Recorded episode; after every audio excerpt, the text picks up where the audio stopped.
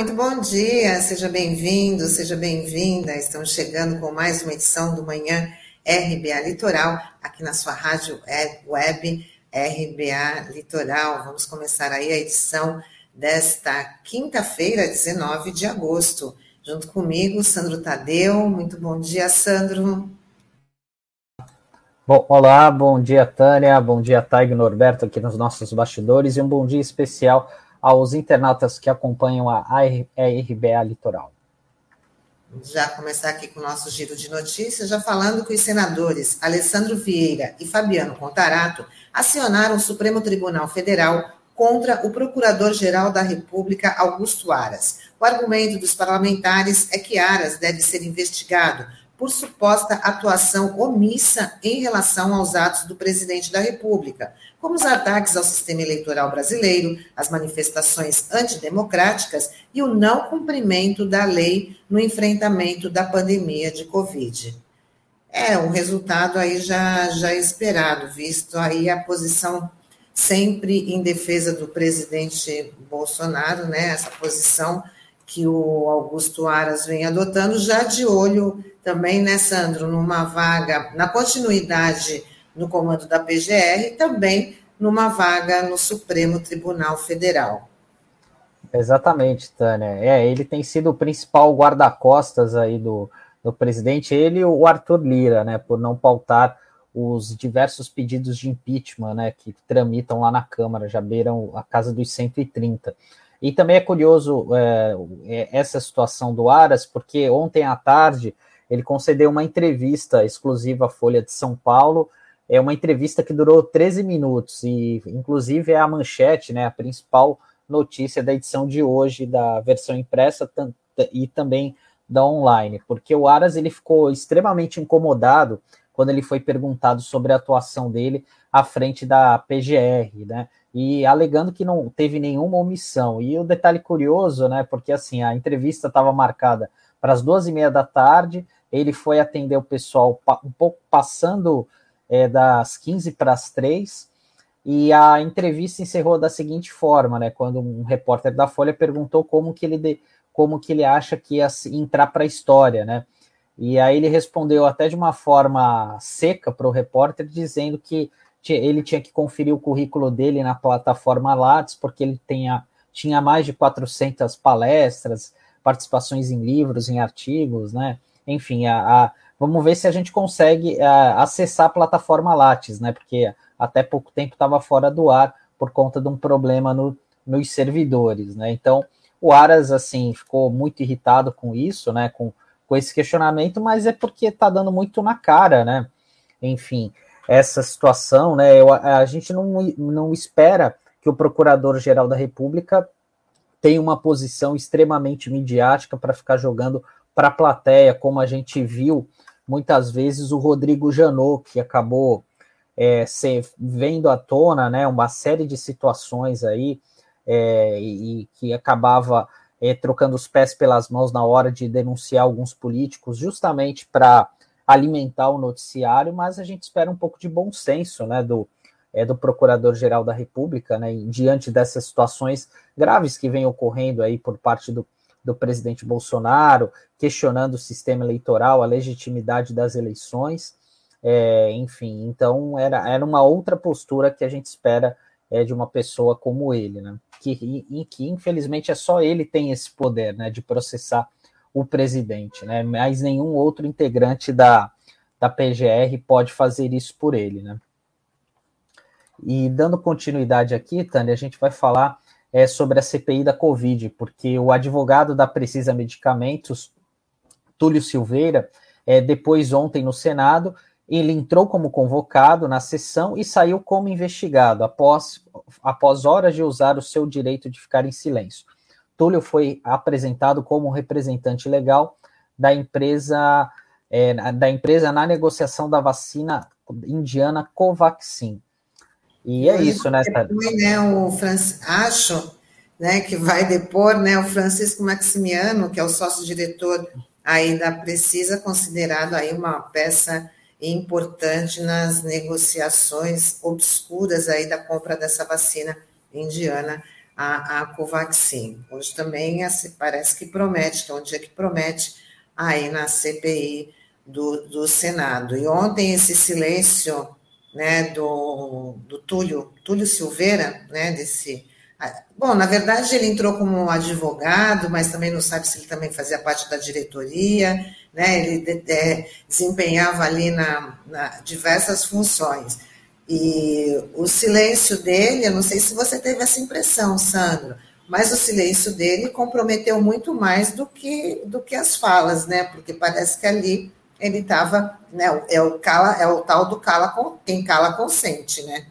É verdade, é aquele famoso silêncio incriminador, né, que a gente sempre é, vê, né, e isso ocorreu de fato ontem, né, porque ele foi perguntado várias vezes, né, e obviamente ele não respondia nada, falava da questão do sigilo, né, perguntaram sobre a questão do vínculo dele com o Ricardo Barros, que é outro que agora entrou na condição de, acus é, de investigado aí na CPI, né, é, até porque o Ricardo Barros, deputado federal do Paraná, do PP do Paraná, é, líder do governo, ele, tá, ele é acusado né, de influenciar nessas negociações suspeitas aí com o Ministério da Saúde para a compra da vacina. Né? E, o, e, no, e, e ontem também, só para fechar essa, é, essa parte da CPI de ontem, o Randolfo Rodrigues, que é o vice-presidente da CPI, ele também fez uma consideração interessante é, sobre a, a procurada, subprocuradora da República, né, a Lindora Araújo, é, que colocou em dúvida né, a eficácia das máscaras na redução da transmissão da Covid-19. E, curiosamente, essa representante da Procuradoria-Geral da República, ela teve um entendimento totalmente oposto num caso que ficou muito famoso aqui na cidade, né, que foi é, quando aquele é, desembargador aqui do Tribunal de Justiça de São Paulo, Eduardo Siqueira, conhecido como Siqueirinha, foi flagrado ali pela andando sem máscara pela guarda municipal é, no ano passado, né? Aquilo deu uma repercussão muito grande por conta do desacato contra a ofensa é, diante de dois guardas municipais que tentaram abordá-lo aqui na Praia de Santos. E naquela ocasião ela ela citou, enfim, é, criticou a postura do desembargador, né? Então agora é, com Bolsonaro, né? Ela não vê problema nenhum dele não utilizar máscaras, né? Em eventos públicos, né? Que é lamentável, né? Esse tipo de situação. E, e, e em relação ao depoimento de hoje, né? É, antes do depoimento de hoje, a CPI ela vai votar alguns requerimentos importantes, que um deles é aquela quebra de sigilo fiscal e financeiro dos responsáveis do, pelos sites que teriam disseminado fake news durante a pandemia, né? Que são esses, esses sites, esses canais no YouTube que têm divulgado essas informações equivocadas e que, de uma certa forma, têm alimentado aí e embasado muitas das pessoas que seguem o presidente da República. É, e por falar em site, né, o blogueiro bolsonarista Alan dos Santos ele foi denunciado pelo Ministério Público Federal por ameaçar o ministro do STF, Luiz Roberto Barroso. Para o MP, Alan dos Santos extrapolou o limite da liberdade de expressão ao publicar vídeo no canal do YouTube, desafiando o magistrado a enfrentá-lo pessoalmente. Em publicações no Twitter, o Ministério Público também identificou outros tipos de ameaça, que já vem acontecendo já há muito tempo. Esse Alan dos Santos também, ele se mandou para os Estados Unidos com medo de ser preso por, por, por essas é, divulgações falsas no seu canal, no, nas suas redes sociais, e agora está aí na, na mira do, do MP. Né? Porque esse pessoal também ele só fica quietinho quando tem uma ação mais dura aí da justiça, porque eles se sentem à vontade para xingar, para ameaçar, né? Então agora o Ministério Público está tomando aí uma, uma decisão mais, mais efetiva. Sim, é, o Alan dos Santos era é responsável por aquele canal Terça Livre, né, que é, sempre traz algumas figuras, inclusive ontem o, o ministro da, Educa, da Educação, não, desculpa, o ministro da Saúde, é, o Marcelo Queiroga participou de uma entrevista lá e aí falou que acha que não é que não deveria ser obrigatório o uso da máscaras, né? É mais uma mais uma postura contraditória do ministro que ele se gabava que o primeiro ato que ele fez ao chegar no ministério foi é, baixar uma portaria para que todos os servidores do, da pasta utilizassem a máscara, né? Mas aí a gente percebe que é um discurso para fora, para a opinião pública, e é um discurso para aqueles que seguem o presidente, né? E o Alan dos Santos, é, como você bem falou, Tânia, acabou fugindo lá para os Estados Unidos e ontem é, veio à tona uma informação importante é, trazida pela jornalista do UOL, a Juliana Dalpiva, é, dizendo que o Alan dos Santos é, recebeu dos Estados Unidos é, uma remessa de mais de 100 mil reais, de quase 110 mil reais, é, desde abril, né? Então, é, e assim, não sabe exatamente qual é a origem desses recursos e tal, né? Enfim, então é, é mais um aí que está na mira, até porque ele é investigado não somente pela é, na, na, CPI, na, na CPI das fake news, né? Que ainda está em andamento, é, no Senado, né? E também é, da, dessa e também no, naquele inquérito, né? Que está aberto pelo STF, né? Que tem como como coordenador, como responsável, o ministro Alexandre de Moraes. E falando sobre Brasília, a gente é, vai falar sobre, é, sobre a Covid, porque a Anvisa rejeitou o uso da vacina Coronavac em crianças e adolescentes a agência afirmou que os dados são insuficientes para definir a segurança e a eficácia no público de 3 a 17 anos. O pedido havia sido feito pelo Instituto Butantan, produtor do imunizante no Brasil. Hoje, apenas a Pfizer está liberada para adolescentes em nosso país. Está tendo Esse muita é um... discussão da, da, em relação também à terceira, à terceira dose, né?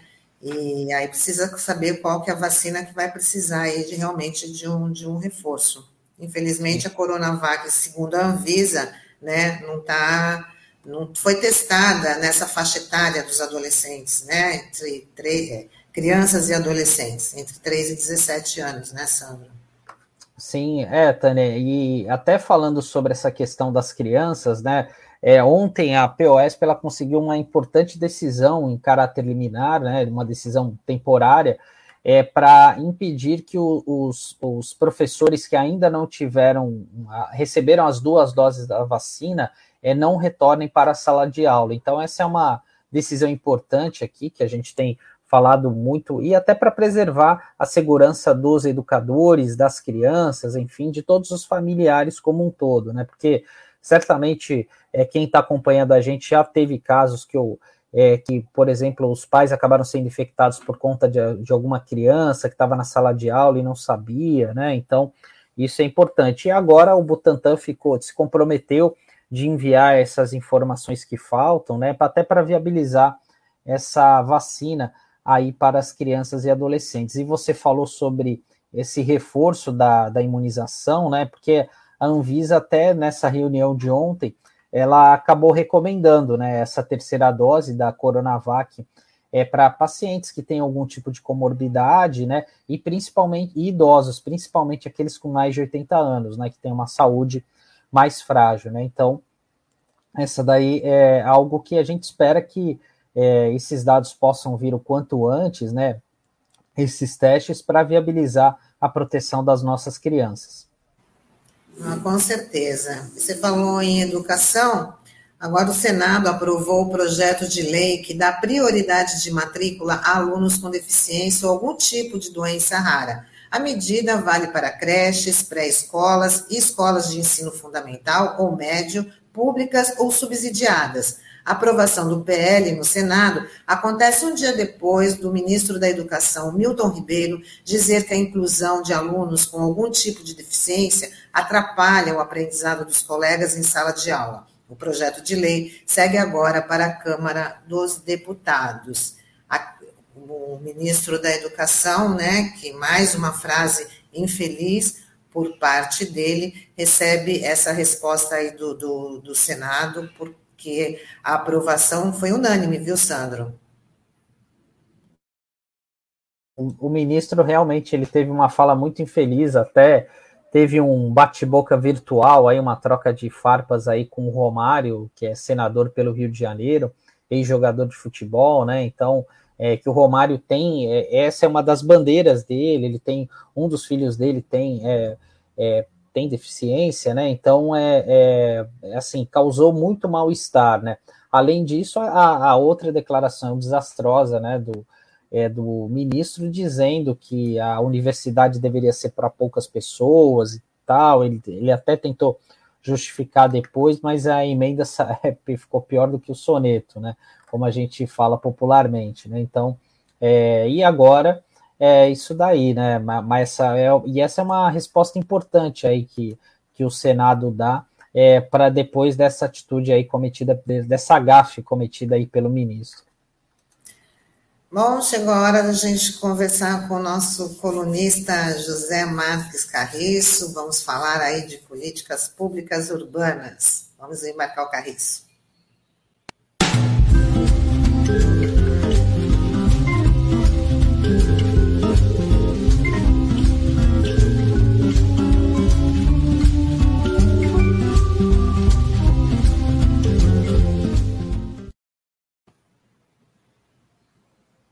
Muito bom dia, Carriço. Seja bem-vindo aqui com a gente. Bom dia, Tânia. Bom dia, Sandro. Bom dia, internautas e ouvintes da RBA. Gostei da nova vinheta. Ah, é, mérito para o nosso Norberto Arantes, né? O nosso design gráfico aí, que manda super bem. Né? Legal. Bom, Carriço, quer dizer que o Tribunal de Justiça de São Paulo quer a participação da sociedade civil na estrutura da governança da região metropolitana da Baixada Santista, né? Que é uma decisão importante. É isso? Isso, é uma decisão importante, mas que ainda não tem todo o alcance que a sociedade merece, né? É, vou explicar um pouco melhor. É, no, é, agora, no último dia 11, é, o Tribunal de Justiça é, é, publicou uma decisão né, de um mandato de injunção, que é um tipo de, de decisão que visa retificar uma norma que contém uma omissão, né? No caso, a legislação estadual, né, é, que trata da questão das regiões metropolitanas, em especial a Lei Complementar 760 de 94, que é uma lei é, que regulamentou a Constituição do Estado de São Paulo, né, disciplinando todo o processo de criação das regiões, né, e a lei específica da Baixada Santista, que nós acabamos de comentar aqui, né, na semana é, retrasada, se não me falha a memória, que completou 25 anos de idade, né? A lei complementar 815 de 96. É, essas leis, elas é, não prevêem a participação da sociedade civil na instância é, colegiada, que no caso da Baixada é o CONDESB, né, o nosso Conselho de Desenvolvimento da Baixada, é, que é só composto por representantes das prefeituras, né, no nosso caso são os prefeitos mesmo, né, e representantes das secretarias estaduais que são é, vinculadas às funções públicas de interesse comum. Eu vou explicar um pouco melhor, né. É, a, a lei que cria a região da, a, da Baixada Santista, ela define alguns campos, né, de políticas públicas, né, que são o planejamento, é, o, trans, de, de, o planejamento territorial, né, o transporte, o sistema viário, habitação, saneamento básico, meio ambiente, desenvolvimento econômico e atendimento social. Né?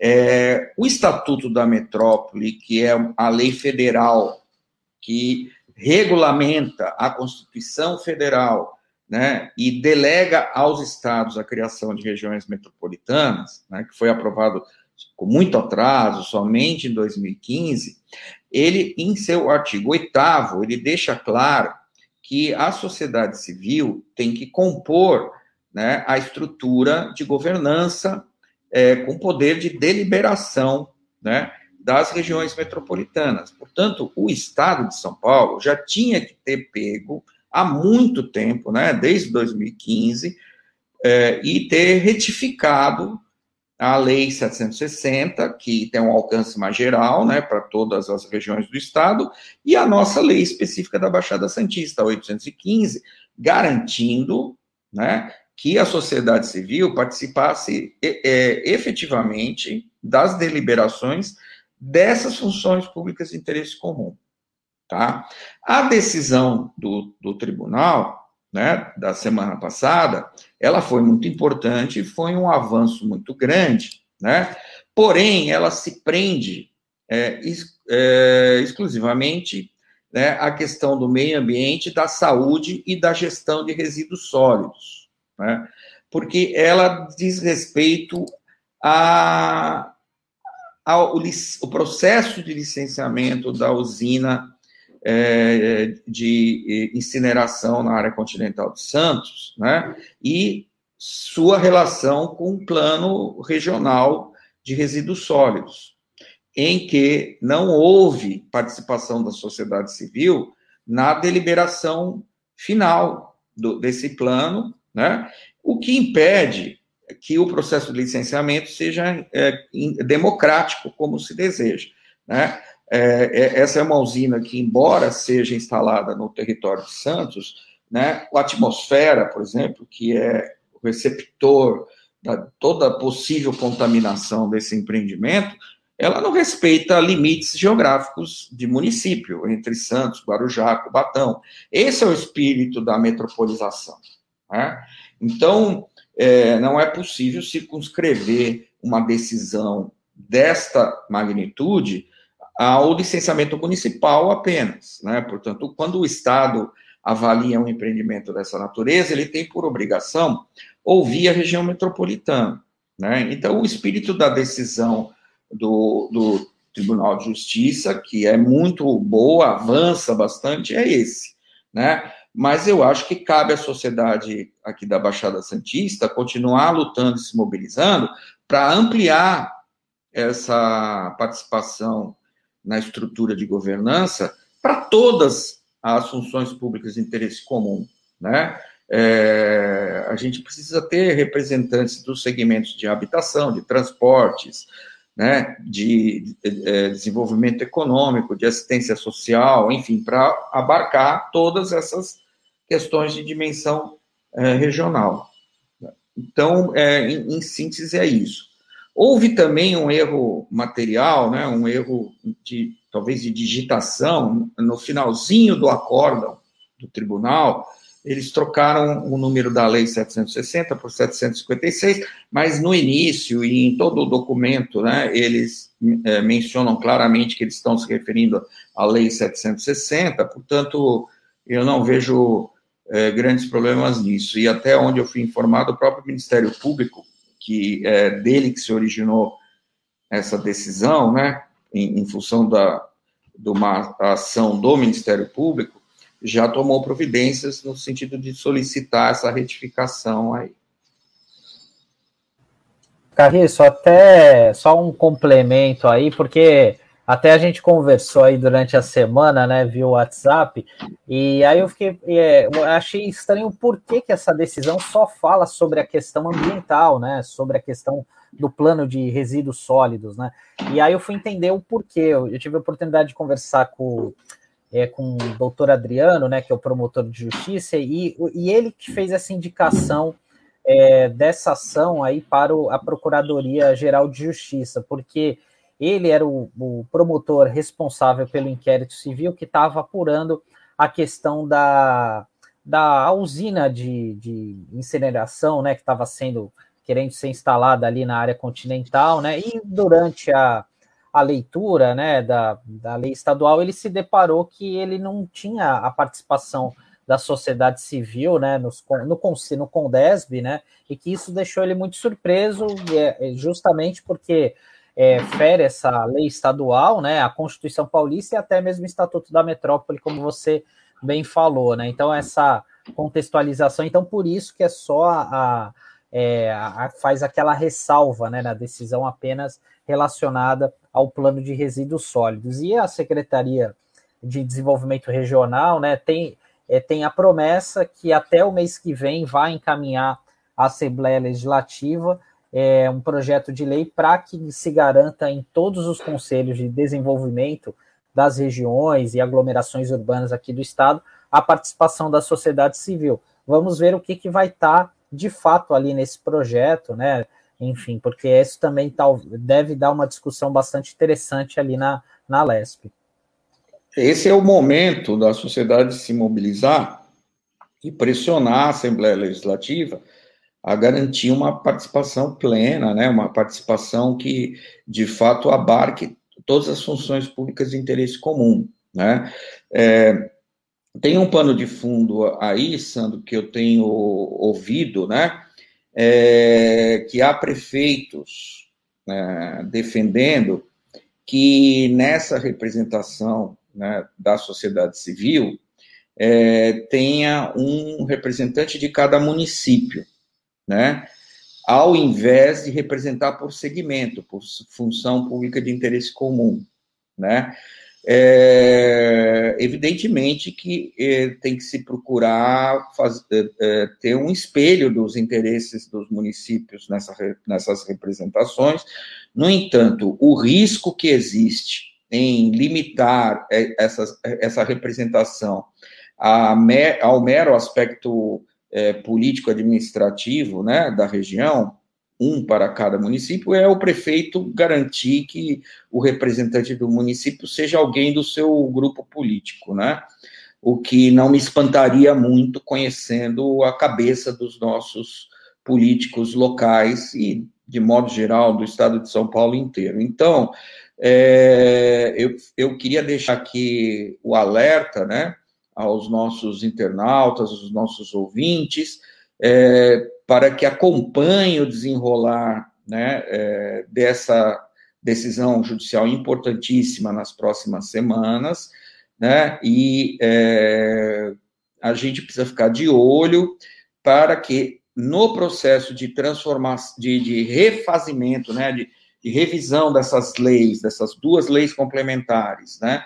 É, ao tentar é, garantir a participação da sociedade civil, não haja desvirtuamento. E também que essa alteração não seja tão genérica que permita que as regiões metropolitanas é, tratem dessa representação da forma que quiserem, né? Sem nenhum critério mais democrático. Né? Então, são as, as questões que estão em jogo. Questões que a gente vai continuar debatendo por aqui, né, Carriço? Você trazendo aí todas essas informações para a gente e para os nossos, nossos internautas. Queria te agradecer, Carriço, a participação, tá? E te, aguardando, te aguardamos na semana que vem. Muito obrigado a todas e a todos. Um grande abraço Tá, Sandro, um grande abraço, Tânia, um grande abraço, ouvintes internautas. Bom dia. Bom dia, Carriço. Até.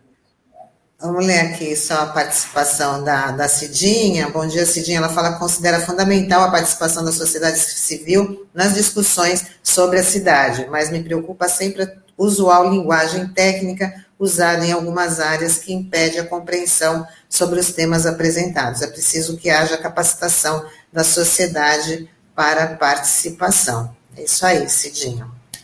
Bom, chegou a hora da gente conversar agora com o Emerson Santos, ex-secretário municipal de habitação de São Vicente, que vai conversar aqui com a gente sobre os principais desafios aí, os principais problemas de São Vicente. Vamos embarcar o Edson, o Emerson.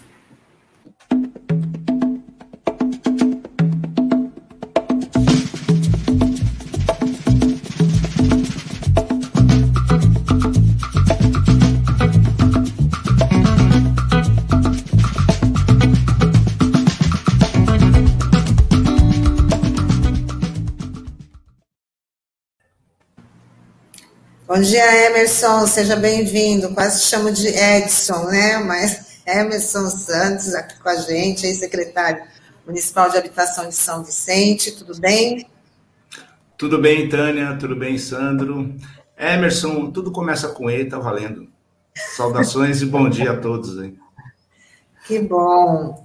Bom, são vários os desafios aí que, tá, que tem em São Vicente né? Mas vamos falar de um, problema que já vem né, que já vem em capítulo, já está sendo uma novela, que é a questão da ponte dos Barreiras, né, Emerson? Hoje já tem, estão instalando semáforos, como é que está a situação para esse acesso tão importante entre a área insular e continental da cidade? É, aquela novela vale a pena ver de novo, né? Que ela parou, voltou, parou, voltou. Mas o importante é que, primeiro, que a obra está sendo é, conduzida, né? Houve um primeiro paliativo que foi feito ainda na gestão anterior, né? De, de arrumar as estacas, né? Para que pudesse, de forma emergencial, a população da área continental ter acesso à ilha.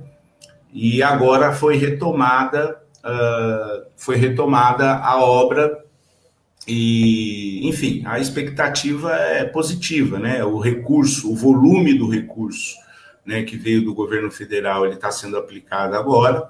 Evidente que nós é, esperemos que essa obra ela já é, possibilite a, a o, o, eixo lá, né, para que o VLT possa transitar, né, porque a grande demanda da área continental, na realidade, é a ligação do VLT, que era o projeto original, né, desde a época da Maria Lúcia Prandi, né, que lutou muito incisivamente aqui na Baixada para a introdução do VLT.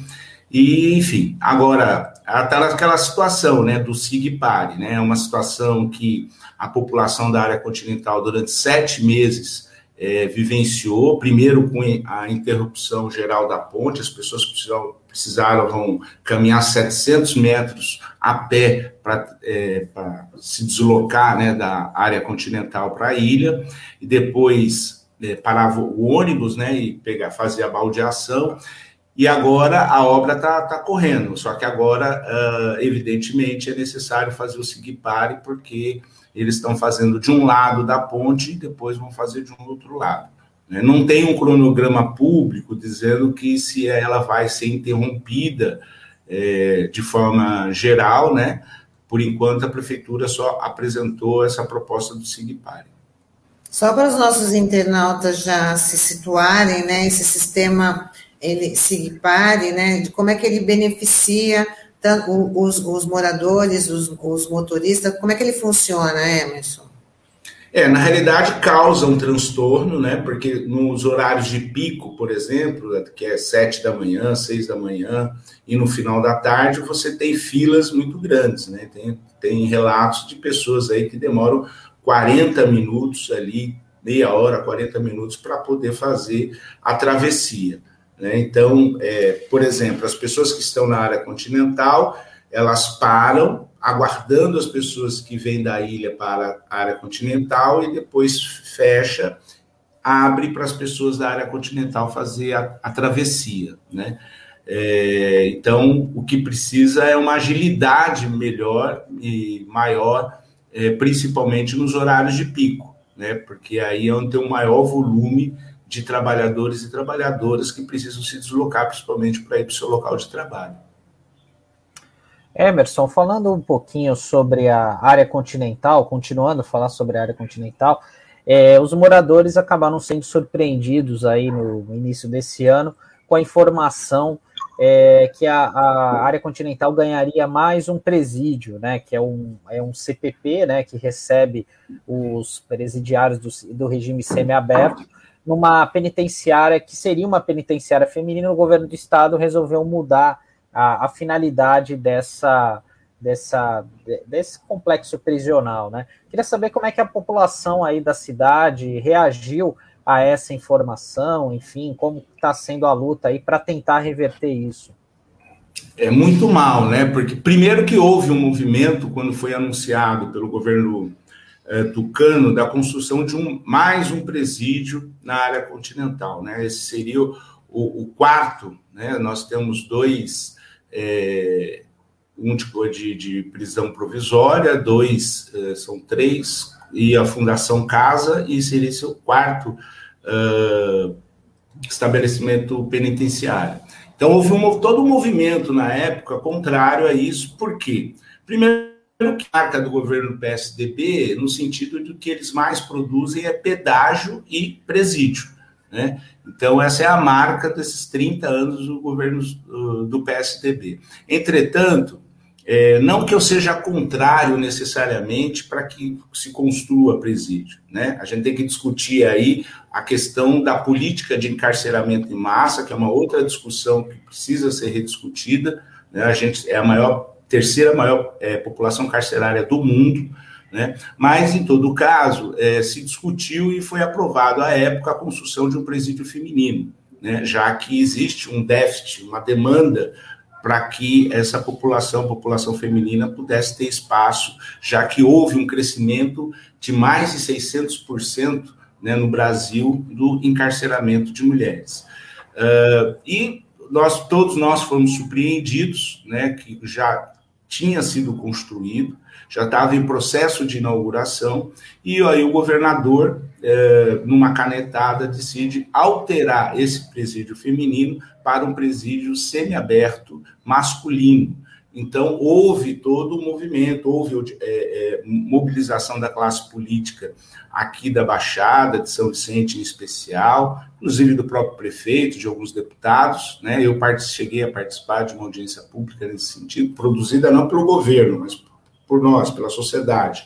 Né? No sentido de, primeiro, que ele foi construído e a sua adequação foi para é, é, é receber é, é, mulheres. Né? Então, um presídio feminino ele tem uma arquitetura, tem uma estrutura diferenciada de um presídio uh, masculino. Por exemplo, você tem berçário, você tem toda uma, uma, uma, situação ali de adequação feminina. Então, numa canetada, o Dória resolve, de uma hora para outra, modificar e criar esse presídio semiaberto masculino. Primeiro que isso vai fazer com que tenha gasto, né, tenha gasto público para fazer de novo uma nova readequação para um presídio masculino.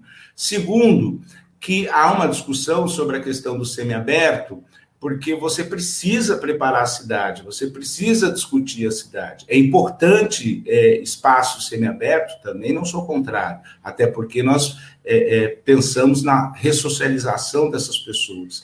No entanto, essas pessoas vão procurar uh, buscar o mercado de trabalho. Eles poderão trabalhar durante o dia e voltar uh, ao presídio no seu final de tarde. Então, é, seria necessário um planejamento anterior para que você pudesse é, pensar a cidade, pensar a estrutura da cidade, para que você acolhesse esses detentos. Né? Então, é, essas é, são essas críticas, sem dizer que uh, entre, é, como eu disse, houve um aumento considerável. A gente tem uma cadeia feminina em São Vicente que é denunciada várias vezes por, por maltratos, por superlotação, né? Então, nós tínhamos já a cidade pactuado em receber esse presídio feminino. Então, de uma hora para outra, sem conversar com, com as autoridades uh, da, da cidade e da região, né? Porque esse impacto não é só em São Vicente é um impacto na cidade como um todo. Nós temos um presídio semiaberto no Lambá,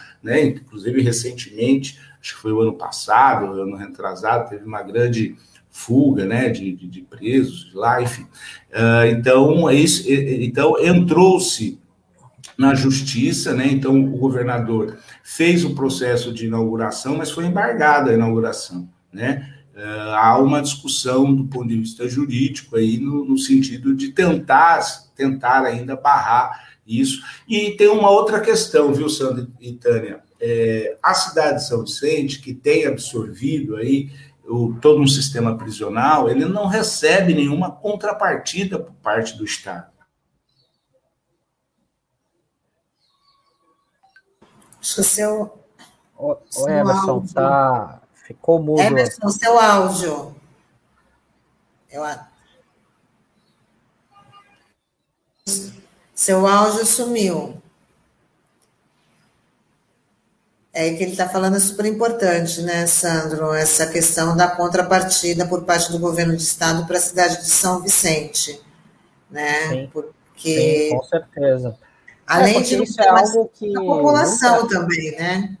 Sim, não, e isso é, é algo que já é comentado há muito tempo, né? Inclusive, é, salvo engano, tem um projeto de lei é, do deputado estadual Paulo Correa Júnior, que fala justamente isso, é para provar uma espécie de compensação é, para as cidades que têm complexos prisionais né, em suas cidades. Aí, no caso de São Vicente, a gente tem que lembrar que já tem o CDP, é, tem a própria FEBEM, que fica na área continental, né, enfim.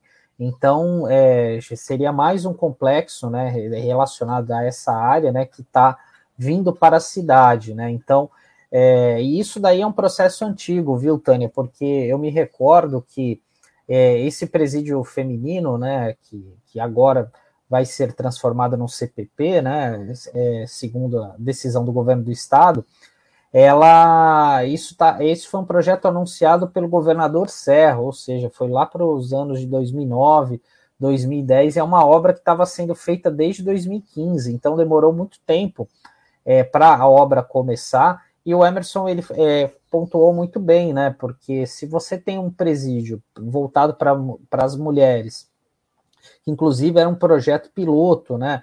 É, para você ter um, condições diferenciadas, né? Para para as presidiárias, até mesmo que tenham filhos, enfim, né?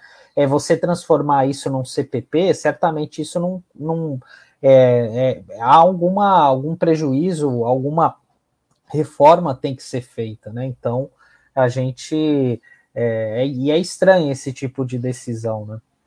É, ele também colocou muito bem, porque o município que abriga é, um, um, presídio, ele é obrigado a ter uma contrapartida, até para poder dar uma resposta, né, é, dar um, uma, um respaldo ali para a sociedade em torno desse, desse presídio, porque é, se trabalha com com, com a inserção, mas também precisa se preocupar com, com a segurança e dar uma contrapartida ali para a população que está convivendo com, né, perto de um, de um entorno do, de, de, um, de um presídio. Então, tem que dar segurança também para a população, também para né, um respaldo para o presídio, né? Então, tem que ter essa harmonia. Então, não adianta só colocar uma unidade prisional na cidade e não, não ter nenhuma contrapartida, né?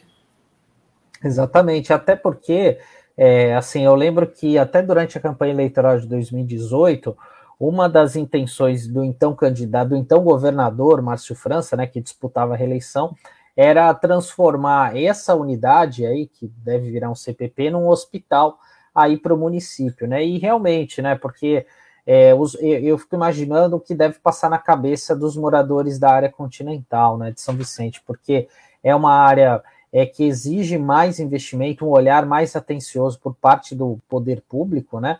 E sempre quando vem a notícia de um investimento, é sempre dessa é, de fatos que realmente não é, beneficiam, diretamente, beneficiam diretamente a população dali, né? Porque há quantas, quantas vezes a gente já não ouviu na área continental a ideia de levar um hospital para lá, que inclusive até já teve pedra fundamental lançada décadas atrás, ou até mesmo uma grande unidade de ensino, né? Um Senai, por exemplo, para formação de jovens. Então, é, é, e, é um, e é um investimento que carece, né? Realmente é necessário ali naquela, naquela região da, da cidade, né? Que concentra um terço da população, é, quase metade, aliás, né? Da população de São Vicente mora ali na área continental, que é uma, é uma cidade, né? A população da área continental é maior do que muitas cidades aqui do estado de São Paulo, que tem 5, 6, 10 mil habitantes, né? Então, realmente a gente precisa ter esse olhar diferenciado. E aí o Almir Manuel falando, né? São Vicente tem duas penitenciárias, um CDP e agora esse CPP, né? Ô, oh, Emerson, que bom que você retornou. Tem é. a participação dos nossos internautas falando, né? Ah, tá, era o assunto que estava que tava sendo discutido, né? A Elisa que ela fala: sistema prisional, escola cívico-militar, o que mais virá? E, o, e ela fala: São Vicente não precisa de presídios, mas de escolas, polos para extensão universitária, espaços culturais, equipamentos públicos que atenderiam políticas públicas necessárias. Mas pode continuar com o seu raciocínio, né, falando dessa questão do, do, do, do, do presídio e dessa contrapartida que não existe por parte do governo do Estado. É, eu, tirei, eu tirei o microfone, tá escutando melhor agora? Estamos ouvindo perfeitamente, tá? Tá bom, então vamos lá. Então, eu estava falando da contrapartida, porque, assim, eu acredito que ao se construir um presídio, quais são as contrapartidas? Principalmente, você constrói um presídio, constrói duas escolas, constrói um centro esportivo. Então, a cidade, ao, ao, ao receber esse equipamento, ela tem que ter contrapartida, e São Vicente nunca teve contrapartidas nesse sentido. Evidente que a construção de, de presídios, de espaços prisionais, você pode trazer o detento mais próximo da sua família. Ocorre que existe presos de todo lugar do, do, do, estado e do país que acabam sendo remanejados. E uma outra carência muito forte é que as famílias desses presos, eles ficam no relento, né? Não existe nenhum espaço de acolhimento para essas famílias. Eles ficam lá embaixo do viaduto, né? É, seja chovendo, seja no sol, com criança, enfim. Então, não tem nenhum espaço de acolhimento a essas famílias. Não são elas que, que, estão cumprindo pena. Quem está cumprindo pena são seus familiares, né? Então, é, eu acho que tem esse conjunto de fatores que precisa ser discutida, né? E São Vicente, mais uma vez, tem sido penalizado nesse sentido. Sandro? É, Emerson, eu queria perguntar para você que é, atuou como secretário de Habitação em São Vicente sobre é, esses conjuntos aí que estão sendo feitos na cidade, né? Esse esforço aí por parte da prefeitura para viabilizar a retomada de algumas obras. É, como é que está isso na cidade? Então, o, o governo municipal, a imagem congelou ou está normal? Normal. Tá um pouquinho, agora está um pouquinho agora, congelada, mas nós congelou. estamos te ouvindo. Nós estamos te ouvindo. Tá, eu. Acho que dá para responder. Tá, eu vou pôr no normal aqui, porque eu tentei colocar na, no celular que a imagem fica melhor. Então, o governo municipal, ele tem, é, até esse momento, o, o Caio Amado, feito um resgate de continuidade das obras das gestões passadas. Né? Não, não existe nenhuma novidade uh, por iniciativa do governo atual. E, uh, recentemente, foi retomada as obras, tanto a obra, por exemplo, da Ponte dos Barreiros, né, que foi licitado na gestão anterior, e as obras habitacionais da cidade. Né? Nós temos aí uh, ainda parados 600, 400, 6, é, 400 unidades no Rio Branco e mais 400 unidades no Parque Bitaru, sendo que 200 dessas elas tinham sido retomadas em 2019, ainda com recurso, quando eu era secretário de habitação, e uh, o prefeito anunciou a retomada das obras, porque a gestão passada fez um empréstimo no valor de 15 milhões de reais, através do Finisa, né? e esse recurso foi para retomar essas obras. Uh, então, foi anunciada a retomada dessas obras, ocorre que elas já paralisaram. Né? Então, são aí 400 mais são 600 apartamentos foram paralisados. A empresa vencedora da licitação, eh, inclusive, já dispensou os trabalhadores, está parada. Essa é uma obra ainda oriunda do governo do presidente Lula, quando lançou o PAC, né, ainda em 2008, né, que iniciou-se todo um processo, era uma obra de mais de duas mil unidades construídas, parte delas foram construídas, parte delas foram paralisadas né? E essa retomada de obra uh, paralisou. Então, isso uh, interfere diretamente na população ali do México 70, que são os beneficiários desse projeto, que, que há tempo estão aguardando a possibilidade de ter sua moradia, né? E até agora a prefeitura não se manifestou, né?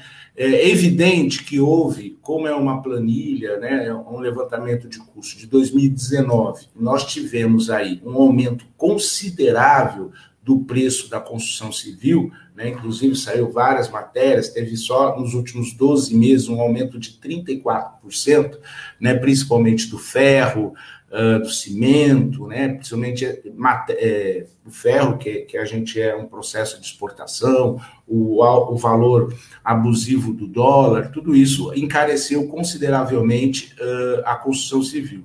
E as obras públicas, né, em geral, é, são uma das grandes afetadas por isso. Então, me parece que há um conflito aí por parte da empresa uh, da planilha e do custo da obra que não estaria mais é, sendo o custo coberto. Então, uh, mas enfim, o resultado prático disso é que mais uma vez é uma obra paralisada, mais uma vez a população do México 70 uh, vai ter que aguardar aí, e é importante que se organize, que pressionem o prefeito para que se construa uma solução né? Porque o recurso adicional a isso foi feito até na gestão passada, que é um empréstimo e que a prefeitura teve, terá que pagar esse empréstimo. Então, é, é, é um outro problema, né? Você constituiu um empréstimo, a obra parou e daqui, acredito, dois anos, a prefeitura terá que começar a fazer os reembolsos desse empréstimo que foi feito junto à Caixa Econômica Federal. Né? Então, é, um, é uma situação que tem que se construir urgentemente um caminho. E tem alguma resposta da prefeitura nesse sentido? Uma, uma, resposta recente? Os movimentos de moradia em São Vicente né, têm feito algum trabalho de pressão com, com a prefeitura? Né, porque esse é um caso muito urgente devido ao déficit habitacional. Sem dúvida. Não, não tem. É, na realidade, a prefeitura, é, essa informação fui eu que fui buscar na realidade, fui eu, acho que talvez tenha sido a primeira pessoa aqui na cidade que denunciou e publicou essa situação, né? Ao saber que a obra estava paralisando. Uh, e a prefeitura, a empresa fez um, um, um, contato formal com a prefeitura e a prefeitura não é, deu nenhum retorno até agora uh, sobre essa situação. Não deu nenhuma posição, nem pública e, pelo que eu sei, até então, nem para a empresa. Né? Então, é uma situação que, uh, uh, ao, ao, contrário do que o governo fez, quando anunciou e fez todo, né? porque o prefeito aqui tem uma, uma tática muito legal de, da rede social, toda hora ele publica alguma coisa, né?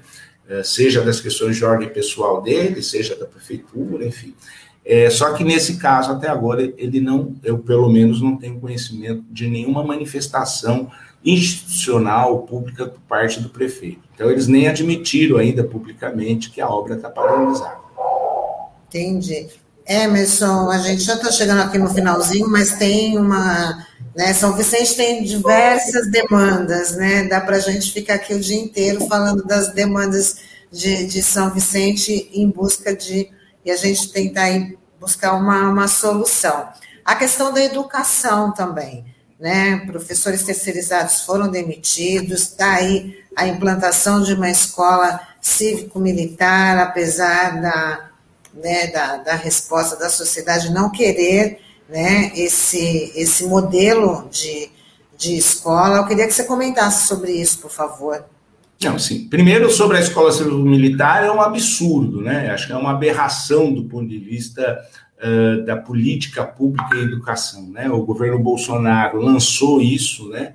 Uh, uh, em todo o Brasil, não tenho conhecimento que tenha de fato sido efetivada na sua gestão, né? não tem nenhuma política de educação. Existe esse conceito de constituir uh, uh, vou dizer assim, ocupar escolas públicas por militares. Na realidade, uh, de fato é isso. Não tem nenhum projeto do ponto de vista pedagógico, nada disso. É apenas uma ocupação militar nas escolas, como vem ocorrendo, por exemplo, nas intervenções nas, nas universidades federais.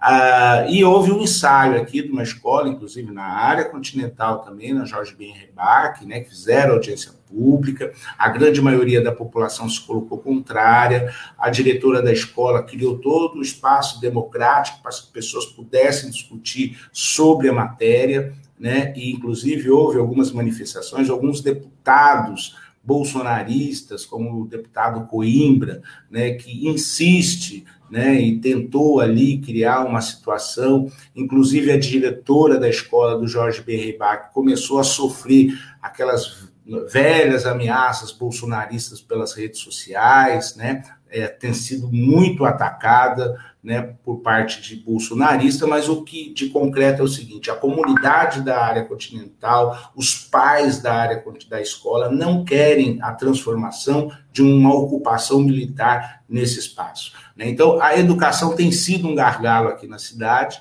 Né? Eu acho que o prefeito de, é, ao invés de tomar uma postura logo de cara dizendo que o município não aceitaria essa ocupação, ele tem flertado com a possibilidade da, da, da, instituição dessas ocupações. Agora, uma outra situação muito grave foi a demissão de 450 trabalhadores e trabalhadoras terceirizados da educação. Uma coisa é discutir a terceirização, eu tenho várias críticas ao processo de terceirização das escolas. Agora, eh, o que, que o prefeito fez durante o processo eleitoral? Durante a eleição, ele mandou um zap individual para as 450 famílias, pessoas que trabalhavam na escola, dizendo que existia um fake contra ele, que ele não iria demitir ninguém.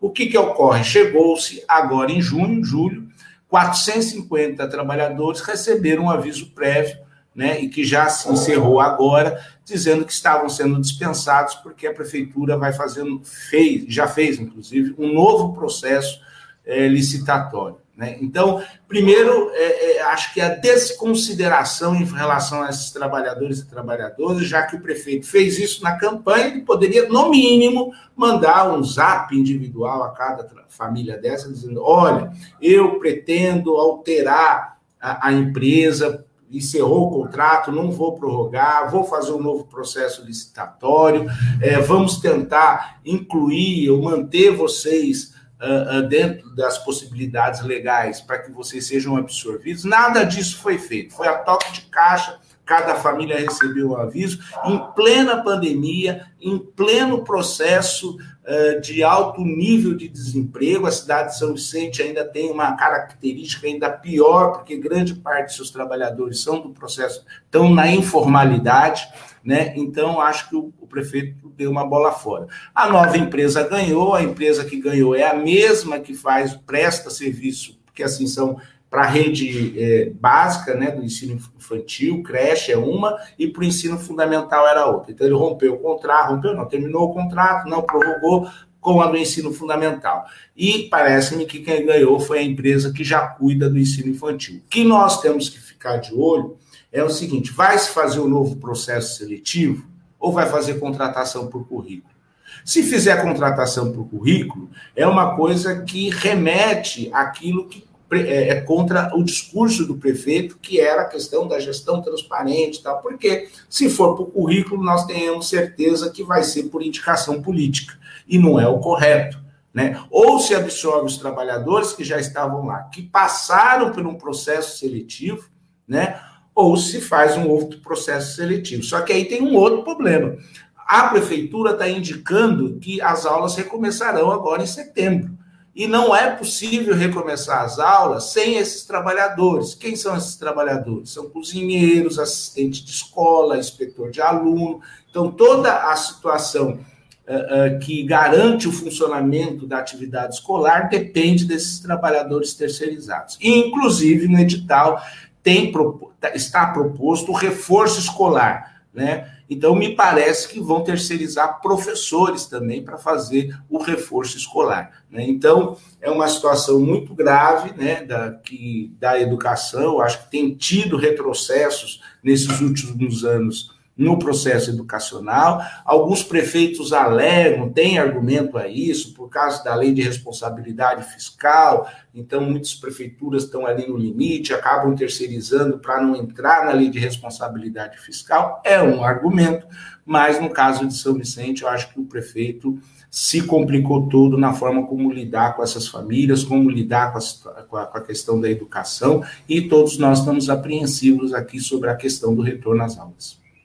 É, e uma medida seria absorver esses, esses né, funcionários, esses profissionais que foram desligados, né, já que vai começar também em setembro. É para a gente ficar de olho mesmo, Emerson, e nós vamos ficar, tá? Qualquer coisa você vai voltar aqui também para estar tá falando, e a gente também vai falar com, com outras pessoas sobre essa situação.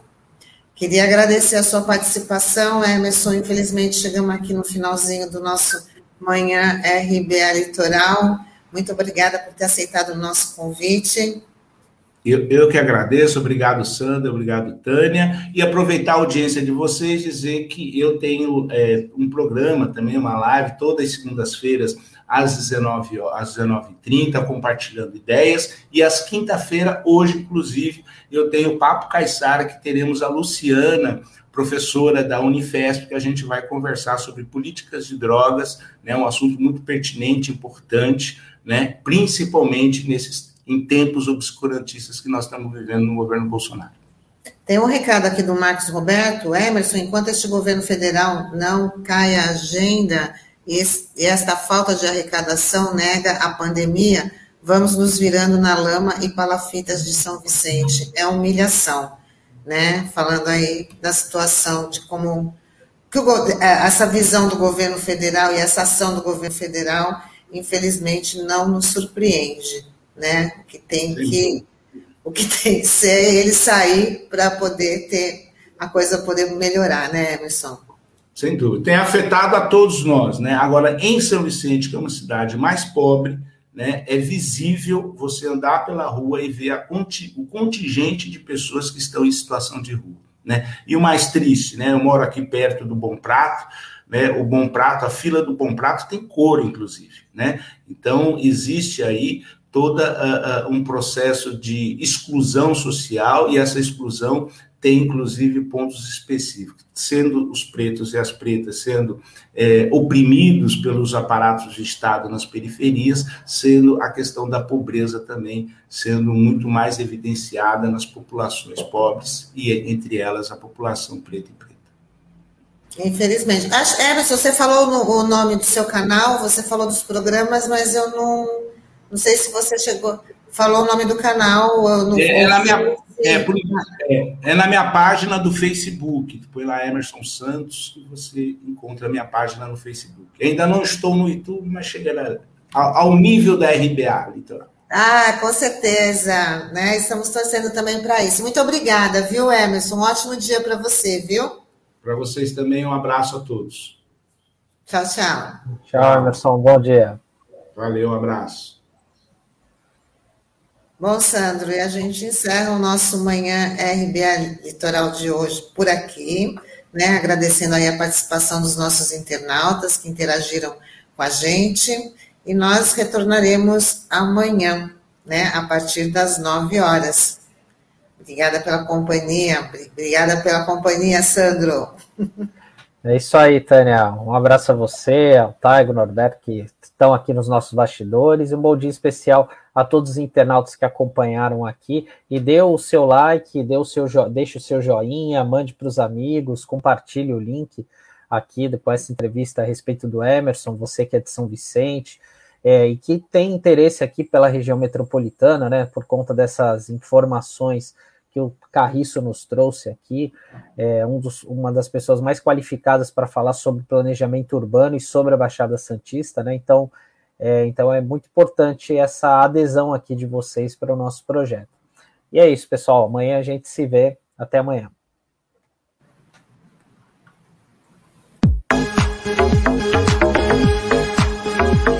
Rádio Brasil Atual Litoral é uma realização da Fundação Setaporte, apoio cultural do Sindicato Setaporte.